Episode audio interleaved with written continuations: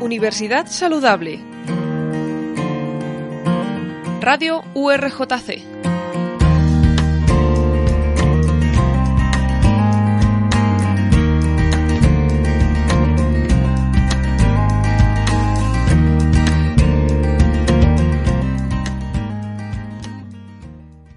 Muy buenos días y bienvenidos una vez más a nuestro programa de Universidad Saludable. Como siempre, es para mí un placer poder estar con todos ustedes para ofrecerles información relativa a temas relacionados con la universidad saludable y con una vida saludable. Hoy, reforzando el programa de la semana anterior, vamos a continuar profundizando en la importancia que tiene la vacunación de la gripe y prevenir todo aquello relacionado con esta enfermedad.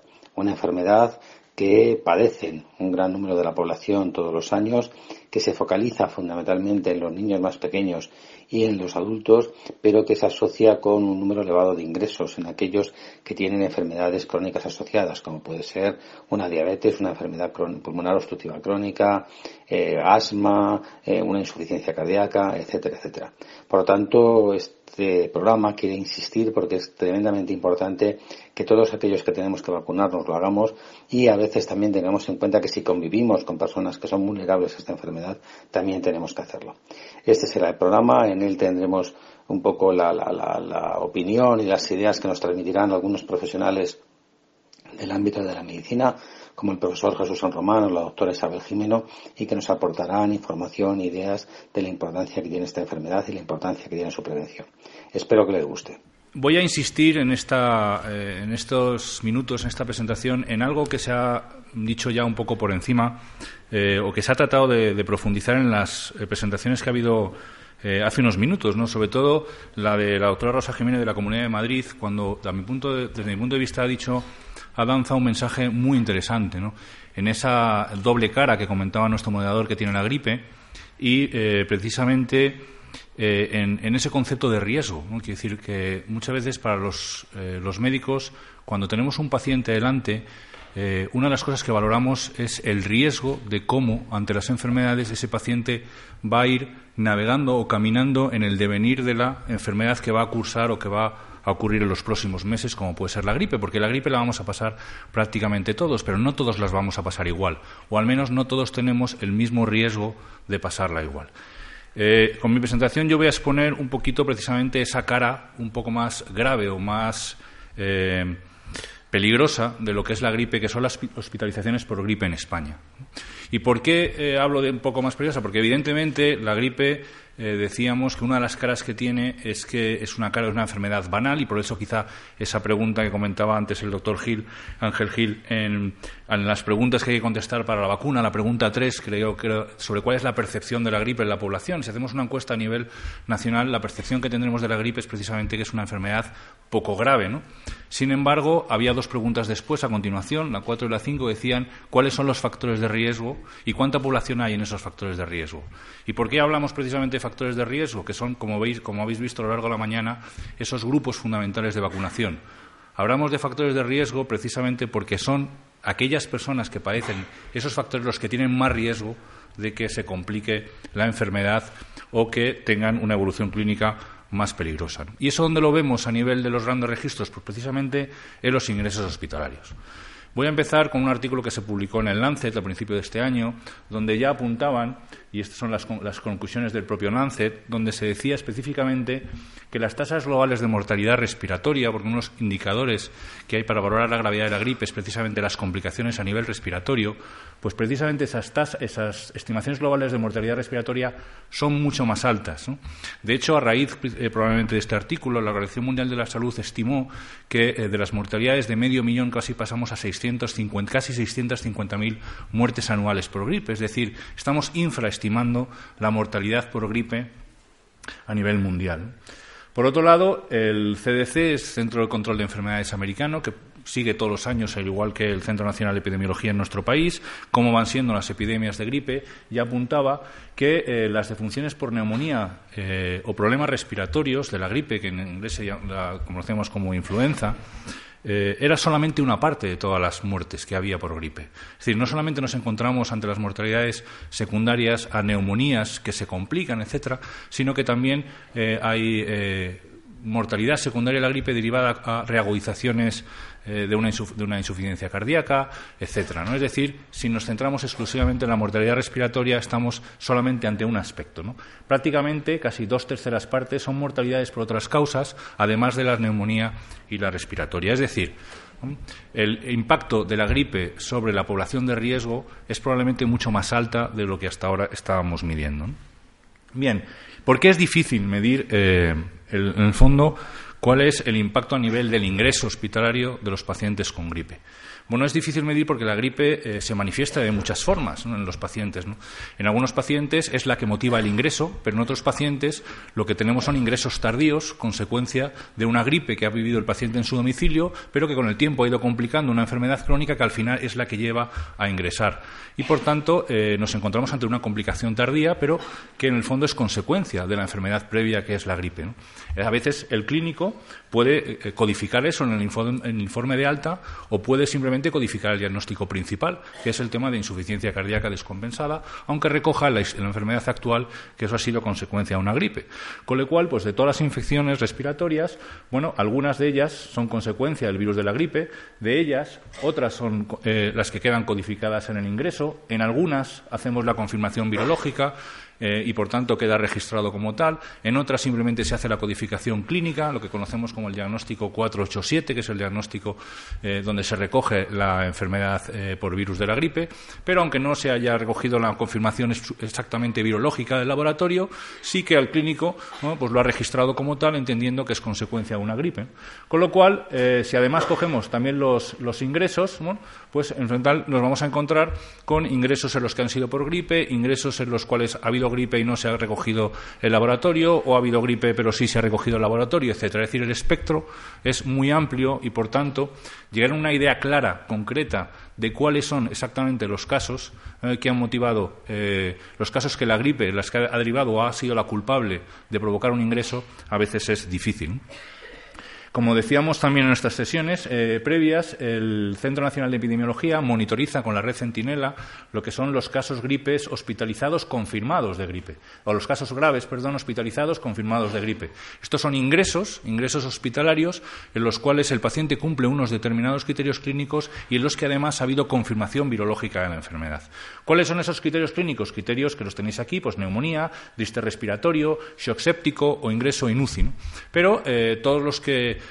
eh, sois alumnos de sexto, ya conocéis perfectamente cuál es la vida hospitalaria, o los que hemos trabajado en la clínica, sabemos también que hay muchos casos hospitalizados de gripe que no llegan a esta gravedad, sino que pueden estar dos o tres días en la unidad de, observación en urgencias o incluso en las urgencias hasta que bueno, pues mejora esa dificultad respiratoria o conseguimos compensar esa insuficiencia cardíaca y el enfermo es dado de alta. Y en el fondo estamos ante un caso hospitalizado consecuencia de la infección gripal que quizá no ha llegado a estos criterios de gravedad. Bien, eh, sabemos también, y esto ya se ha comentado, yo no voy a incidir mucho más, que en todas las temporadas eh, la cepa o el tipo de virus dominante, porque el virus de la gripe es un virus con muchas caras, que como bien sabéis, pues eh, ya pues se manifiesta o va manifestando de forma diferente a lo largo de las temporadas. A veces circula predominantemente el, tipo B, otras veces el, H, el H3N2 o el famoso H1N1 que tuvimos como consecuencia de la pandemia. Y eso, pues también sabemos que clínicamente no tiene el mismo impacto en la población un tipo de virus u otro, afectando a grupos de población. Pero a la larga, lo que vamos a ver, y así están los datos ya desde hace mucho tiempo, desde el Centro Nacional de Epidemiología, es que precisamente la distribución de los ingresos o aquí tenemos exactamente los casos graves hospitalizados confirmados de gripe, la distribución de los ingresos tiene una típica forma de U. Es decir, mayoritariamente eh, ingresan en estos hospitales los dos extremos vitales, los dos extremos de vida, los niños más pequeños y las personas más mayores. De ahí, y esto aprovecho también, porque eh, es fácil quizá de entender, parafraseando a un psiquiatra austriaco que se llama Víctor Frankl, que dice cuando uno tiene un porqué es fácil entender el cómo. ¿no? Entonces, claro, cuando entendemos por qué ingresan los pequeños los por debajo de 5 años y los mayores de 65, igual entendemos por qué son factores de riesgo a la hora o indicaciones del grupo eh, de las indicaciones de vacunación. Es decir, ¿por qué vacunamos a las personas mayores de 65 años? ¿Por qué ese interés? Pues precisamente son los que peor la llevan, lo que van, los que los motivan, fundamentalmente la mayoría de los ingresos, mayores de 65 años y menores de 5 años. Pero, sin embargo, no van a evolucionar de la misma forma en el hospital. Aquí tenemos también un informe también publicado este año, en el año 2018, del Centro Nacional de Epidemiología sobre los datos que poníamos antes, que son los datos de la red Centinela, pues tratan de extrapolar a todo el territorio nacional precisamente cómo sería la estimación de los ingresos en función de de los datos que ellos han recogido con su sistema Centinela y la distribución es igual. Fijaos esa, curva en forma de U, donde la mayoría de los ingresos están en los menores de 5 años y los mayores de 65 años, con incidencias que están en 18,9, incidencias 18,9 eh, por 100.000 de población y 16,5 los dos extremos de la vida. Es decir, pese a que la gripe en la calle en general, y luego ah, nos hablarán también desde los centros de salud, es una gripe que nos afecta a todos y que afecta fundamentalmente también a, personas jóvenes, es donde se afecta mayoritariamente sin embargo, cuando estamos atendiendo a pacientes que han ingresado por culpa de la gripe, nos encontramos con esos dos grupos mayoritarios, niños más pequeños y mayores de 65 años. Y no me gusta, y quiero también llamar la atención sobre este otro grupo de 15 a 65 años, del cual hablaremos a continuación. Bien, y sin embargo, eh, podíamos ver también, bueno, ¿y cómo evolucionan? ¿no? ¿O qué es lo que pasa con estos pacientes en el hospital? Una vez que han ingresado dentro, ¿cómo van? ¿Qué, qué camino tienen? ¿Evolucionan de la misma manera?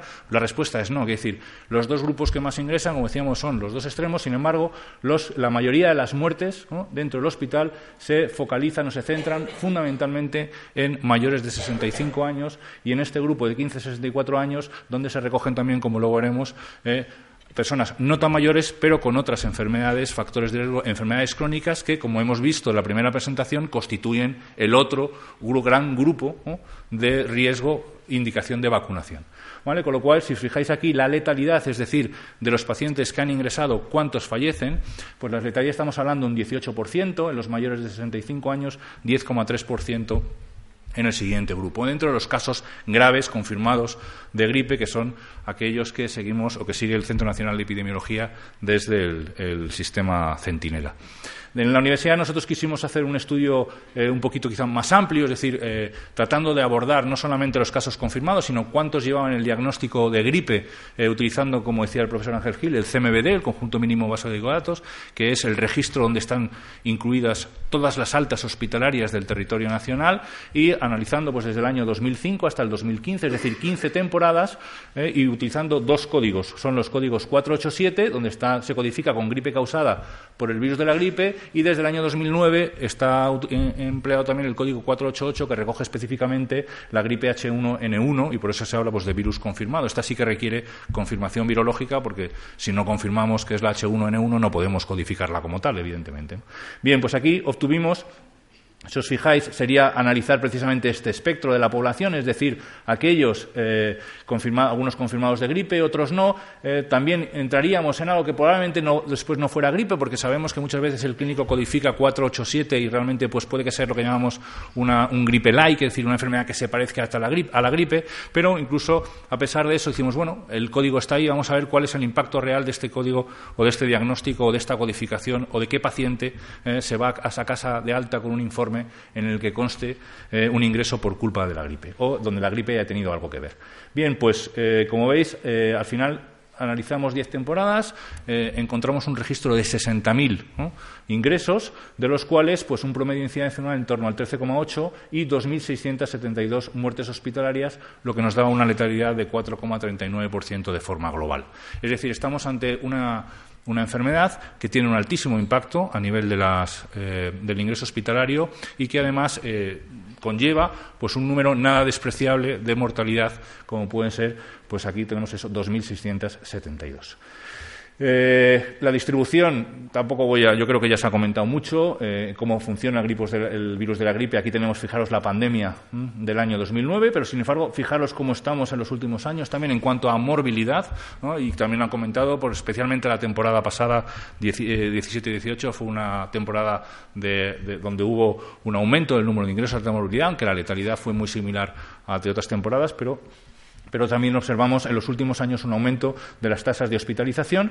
En cuanto a las semanas, pues también lo, descrito eh, que se ha comentado ya, como a partir de la semana 40 empieza prácticamente esas oleadas epidémicas en función, de la, en función muchas veces también del tipo de virus circulante eh, y eh, pues ahí alcanzando un pico máximo y luego bajando. De ahí que la importancia de empezar las campañas de, vacunación, precisamente las fechas en las que nos encontramos, que es cuando empieza a subir la tasa del número total de ingresos.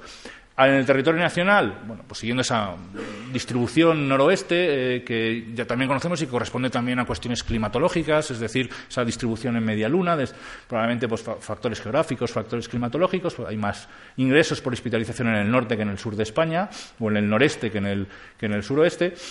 Y las tasas de hospitalización, como veíamos anteriormente, pues mucho mayores en menores de cinco, en cinco años y mayores de 65 que en las edades intermedias de la vida. Ahora, sin embargo, como decíamos antes, cómo se comportan o, cómo eh, funciona, cómo, cuál es la evolución de estos diferentes grupos. ¿no? Pues si fijaros, si eh, los menores de 5 años tienen las tasas más altas de ingresos eh, en comparación prácticamente a los mayores de 85 años, es decir, los menores de 5 años se comportan en cuanto a tasas de ingreso parecido a los mayores de 85 años, sin embargo, la letalidad es muchísimo menor. Es decir, los menores de 5 años evolucionan mucho mejor dentro de, lo que es el ingreso hospitalario que los mayores de 65 años que tienen las tasas de letalidad de 7,93% y los de 85 años de un 10,96%. ¿Eso por qué? Precisamente porque la edad, como hemos visto, es un factor independiente de riesgo para una complicación a la enfermedad eh, viral, a la infección por gripe, y por tanto constituye uno de los indicadores de de uno de los eh, grupos donde se indica especialmente la vacunación, pero también porque en estas edades hay una mayor prevalencia de enfermedades que también en sí mismo constituyen un grupo de riesgo importante. Y esto es lo que vemos aquí. Eh, lo que vemos aquí, fijaros cómo las, las enfermedades que se acompañan, eso que llamamos comorbilidad, es decir, que otras enfermedades acompañan al paciente durante el ingreso, pues son enfermedades que están muchísimo más eh, presentes o entendemos que son muchísimo más prevalentes en pacientes que tienen una edad un poco más avanzada, como enfermedades pulmonares crónicas, arritmias cardíacas, insuficiencia cardíaca, diabetes etcétera. Y yo quiero llamar también la atención sobre un grupo de especial importancia que va a dar que hablar durante los próximos años también, que es el grupo de la obesidad, que ya constituye un indicador eh, en algunos sitios de forma independiente, es decir, los pacientes obesos. Que yo voy a hablaros de la prevención activa. ¿Y qué es eso de la prevención activa? Pues es un poco pensar que vamos a ver qué demonios podemos intentar hacer en las consultas y un poco ver qué es lo que nos pasa. Y para eso, pues primero situarnos en que la gripe es un problema global, es un problema importante. Eso a lo largo de toda esta tarde nos lo han estado contando. Y lo importante es que lo interioricemos como tal, que dejemos de pensar que la gripe, a veces cuando éramos estudiantes pensamos que nos venía muy bien porque te quedabas tres, cuatro días en casa, te podías poner al día un poco estudiando y bueno, aquello no estaba mal, ¿no? Pero que esa situación no es la real. Entonces, en todo el mundo eh, afecta alrededor de 3 a 5 millones de casos de enfermedades graves. Es decir, estamos hablando de una carga de enfermedad, como nos acaban de comentar, realmente importante. Esto ya nos lo han comentado, pero realmente yo creo que si alguno de nosotros, al cualquiera, incluso médicos, sanitarios, quien sea, le preguntamos si sabe que en la temporada del año pasado se han ingresado en España como 6.000 casos graves de gripe, yo creo que no tienen ni la menor idea. Con lo cual, vamos a ver si así poco a poco nos concienciamos un poco de qué hablamos. Bueno, ¿y por qué resulta que los mayores son nuestro principal grupo de riesgo? ¿Por qué nos dirigimos tanto a ellos? Pues nos dirigimos por varias cosas. La primera, porque conforme vamos creciendo, nuestro sistema inmune, igual que nuestros huesos se van deteriorando, nuestro sistema inmune también. Somos más sensibles a padecer enfermedades infecciosas. Además, tenemos más patologías. Normalmente lo que se dice es que a partir de los 50, como mínimo, tendremos una. Y si no la tenemos a partir de los 60, pues a lo mejor que nos han mirado mal, ¿no? que nuestro médico no nos, no nos ha mirado a fondo y no nos las ha encontrado. Es importante pensar que en los mayores de 65 la posibilidad y la estancia media en el hospital es de 11 días. Es que 11 días son muchos días de hospital, ¿eh? Y 8 días en una UCI son muchos. Nuestra calidad de vida se ve realmente muy afectada. Ya no es solamente que te puedas morir, sino que tu calidad de vida con la que sales es muy importante. Un paciente con EPOC que se mm, ingresa porque se descompensa por una gripe, a lo mejor estaba sin oxígeno ni nada, pero ya vuelve con oxígeno. Entonces, su calidad de vida también es muy importante y tenemos que tener eso muy presente. Y además esto, fijaros, ya nos lo han comentado a lo largo de la tarde y voy a hacerlo solamente un poquito por encima. Si vemos las causas de muerte en España en el 2016, fijaros que en el tercero están las enfermedades respiratorias. De acuerdo, ese es un pool muy grande donde hay muchas cosas, pero es que resulta que la gripe, como nos han dicho antes en los certificados de función, comentaba Ángel, ahora ya en algunos casos empieza a aparecer la gripe como la causa que ha hecho que esa insuficiencia cardíaca se descompense y que ese paciente pueda fallecer. Pero aún así, rara vez sigue apareciendo. Nosotros, yo creo que vamos a reconocer que hacemos mal los certificadores de función y que a veces no ponemos bien las causas. Hemos visto hasta la saciedad cómo, van bajando nuestras tasas de vacunación. ¿Cómo estábamos en una situación ahí medianamente decente? 67%, no estaba mal Llega la pandemia y ala, nos lo dejamos de creer, porque yo creo que toda la movida que hubo con la gripe A hizo mucho daño a la credibilidad de la vacuna de la gripe en particular y de casi todas las vacunas en general. ¿Y cómo estamos en relación a Europa? Bueno, pues estamos ahí, no estamos excesivamente mal, pero estamos en un 55% cuando el objetivo que nos marca la OMS es del 75%. Esto es lo mismo que han dicho. Bueno, ¿y por qué tenemos esta cobertura baja? Porque yo ahora os he vuelto a contar lo que han contado todos mis compañeros antes, diciendo la gripe es una enfermedad más importante de lo que nos creemos. Vale, de acuerdo. Nos vacunamos poco. Vale, bien. ¿Y por qué? ¿Y por qué realmente nos vacunamos poco? Pues porque no tenemos percepción de riesgo de la, de la enfermedad, porque yo esta mañana, cuando se lo he comentado a una paciente que tiene 70 años, que afortunadamente no tiene patología crónica, le he dicho, le toca vacunarse de la gripe, y me dice, ¿para qué? Yo no me acatarro. Punto uno. Después le dices, hombre, no, que no es del catarro, que es de la gripe. Y dice, no, no, es que tampoco tengo gripe. ¿Vale? La pregunta siguiente es, ¿a sus hijos los ha vacunado de la polio? Sí, claro como no los voy a vacunar, digo, claro, y tuvieron tres, cuatro polios antes de vacunarles. Es decir, piensan que la gripe no va con ellos, que a ellos no les va a pasar, que no les va a afectar. Y ahí es donde tenemos que jugar, en explicar qué es lo que realmente pasa. Que la vacunación muchas veces pensamos solamente es para los grupos de riesgo, solo para los mayores. Yo como no soy, pues ala, no me vacuno. Tenemos falta de estructura organizada a veces en los centros de salud. Efectivamente, intentamos ponerlo fácil. En mi centro hoy ha empezado la campaña de la gripe. Las agendas de las enfermeras de prácticamente esta semana están llenas desde hace tres, cuatro días. Bien, a las once, antes de que empezara la campaña, se ha caído el sistema informático. Con lo cual el lío ha sido total. Pero efectivamente, como antes comentabas, el grueso de gente se vacuna en la primera semana. ¿Y por qué se vacunan? Mm, todos ahí al principio, bueno, pues un poco porque son los que más concienciados están, los que lo saben. ¿Y sabéis quiénes? Los que ya se han pescado una gripe. Dicen, yo me quiero vacunar antes de volverla a tener. Es decir, que eso sí hacen como, como esa señora que me decía a mí, como no la he tenido, yo no me vacuno. Como yo la tuve, yo quiero ser de los primeros que no me pase como el año pasado, que ya cuando llegué a vacunarme ya la había tenido anteriormente. Muchos adultos por eso no son conscientes. Y lo que es peor, los profesionales de la salud no somos conscientes de que tenemos que recomendar la vacuna a los adultos. Estamos muy acostumbrados a decir que hay que vacunar a los niños, tanto de vacunas financiadas como no financiadas y pocos padres se cuestionan la importancia de vacunar a sus niños. Pero ¿qué ocurre con los adultos? ¿Qué ha pasado con las embarazadas? Que nos lo han comentado.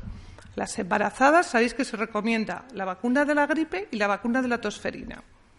En la vacuna de la gripe tenemos unas coberturas medianillas, en la de la tosferina muy alta.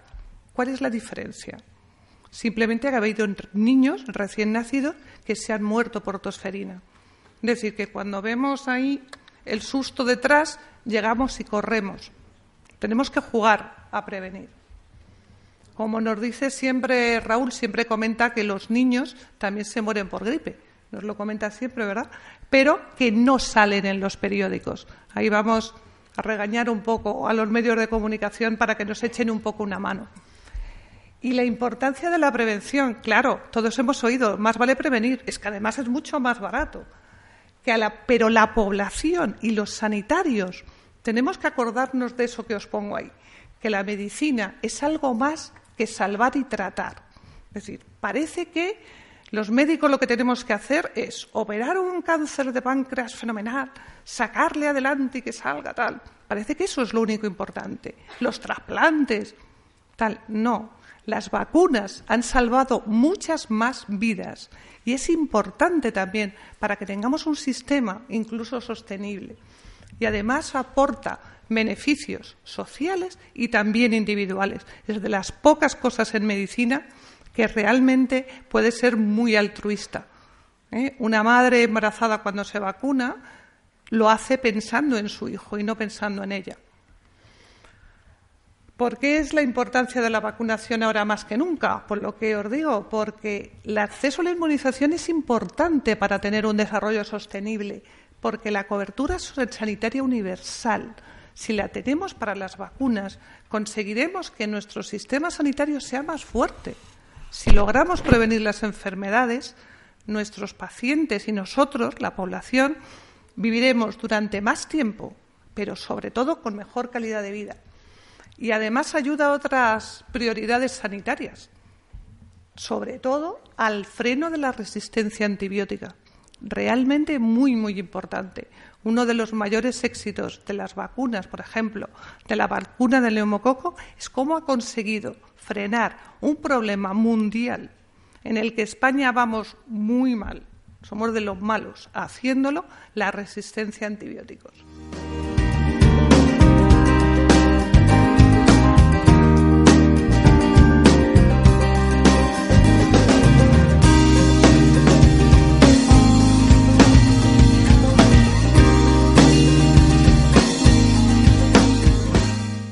Bueno, hemos finalizado el programa, hemos visto la importancia que tiene tomar y llevar a cabo medidas de prevención frente a esta enfermedad y espero que, como casi siempre, pues haya sido de su interés y pueda despertar el interés por todos ustedes para llevar a cabo estas medidas y, si son personas que tienen que vacunarse, lo hagan lo antes posible.